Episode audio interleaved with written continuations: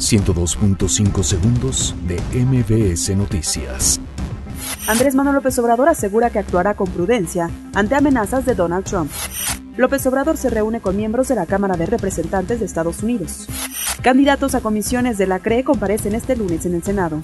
Analistas de Bajico bajan a 1.50% su estimación de crecimiento del PIB para 2019. Envío de remesas a México creció 6.4% en febrero de 2019. Senapred intensifica vigilancia del Popocatépetl. Comando armado asalta taquillas de la estación Cuautitlán del tren suburbano. Estados Unidos anuncia despliegue de cientos de agentes en la frontera con México. Mueren al menos 30 bomberos al intentar apagar un incendio forestal en China. Fallece Armando Vega Gil, vocalista de Botellita de Jerez. 102.5 segundos de MBS Noticias.